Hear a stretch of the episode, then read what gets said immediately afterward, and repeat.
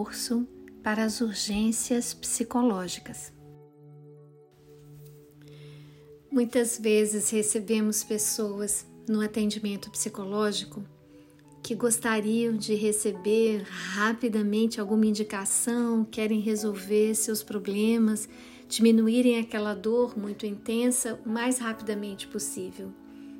Logo vão nos ouvir dizendo, todo psicoterapeuta sabe que repetirá essa frase muitas vezes na vida, que a verdadeira psicoterapia não é um trabalho de pronto-socorro, é um trabalho mais de especialidade, digamos assim.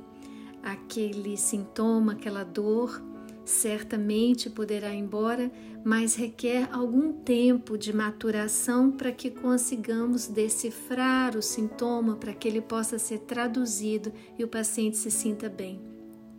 De qualquer forma, naquele momento, às vezes a pessoa precisa de um pouquinho mais do que essas palavras que são meio desconsoladoras. E mesmo depois, quando um paciente está muitas vezes num trabalho consistente, certas coisas acontecem, momentos de crise chegam e não é incomum a gente ouvir esse pedido com urgência, esse pedido pungente. Por favor, o que, que eu faço na hora em que eu não estiver é, aguentando mais aquela crise de ansiedade, quando eu estiver com medo, quando eu estiver frente a um grande desafio e me sentir inseguro, quando a emoção que estiver sendo declarada para mim fica impossível continuar ouvindo, o que, que eu posso fazer? Então, eu não sei se vai ajudar sempre em todas as situações, mas o que eu sei, porque eu experimento e porque muitos já é, partilharam comigo que experimentaram também, é o grande e simples alívio de sabermos que vamos continuar respirando, seja qual for a situação difícil que enfrentemos na vida, continuaremos respirando. E muitas vezes, se naquele momentinho não der para fazer, todas as maravilhosas técnicas que a gente pode aprender de respirações e frequências e formas de respirar que nos ajudam a acalmar as emoções, antes dessas técnicas, se a gente conseguir, durante essas técnicas, se a gente precisar, ou então quando não der para fazer absolutamente nada, há uma atitude que é realmente o SOS, na emergência, o que nós podemos fazer? Podemos colocar a nossa mão predominante, se a gente é destro, a mão direita, se a gente é canhoto, a gente coloca a mão esquerda exatamente uns dois, três dedinhos abaixo da garganta, daquele pedacinho que a gente sabe que é um pouquinho para dentro, dentro dos ossinhos, assim, ali na altura da garganta. Coloca seus três dedinhos, se sua mão é maior, dois dedinhos, e para baixo disso experimenta repousar a sua mão. Agora mesmo, enquanto você está me ouvindo, coloca a sua mão não é muito para baixo, lá onde a gente costuma ouvir o coração, e não é em cima do pescoço.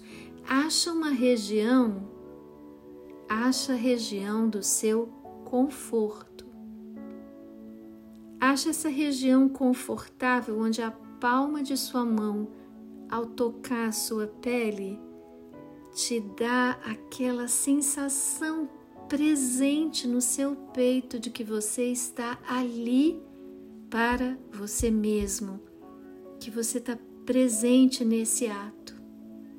Espalme a sua mão, abra a sua mão e repouse a sua mão sobre a sua pele.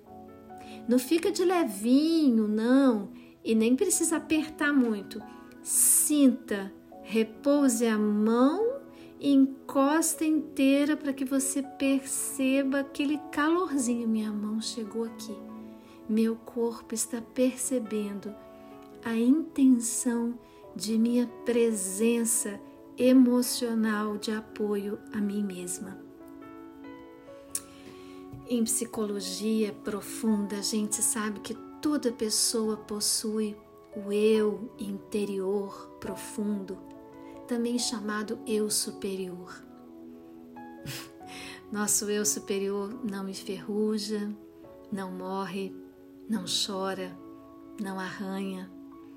Assiste nossa experiência de vida, assiste nosso aprendizado de ser humano, viver, sofrer, alegrar-se, recuperar-se, oferecer nossa vida aos valores maiores da vida, em maior ou menor grau, mas todos construímos a presença da vida sobre a rocha da terra.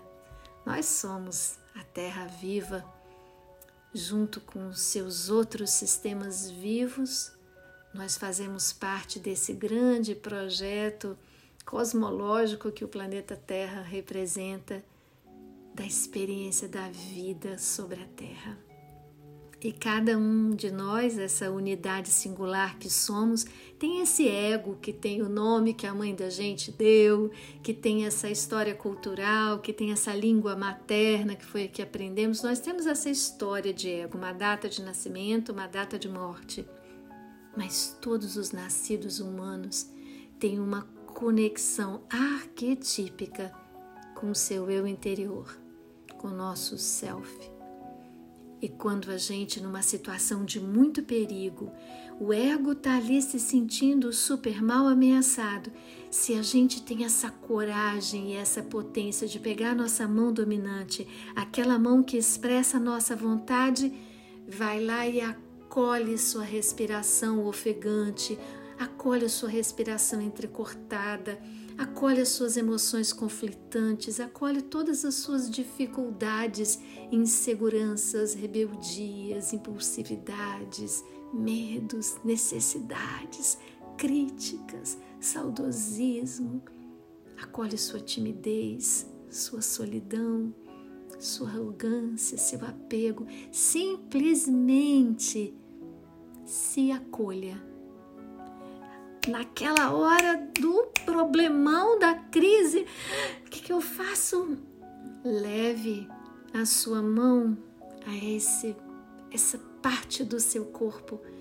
Comunica para você que você está ali.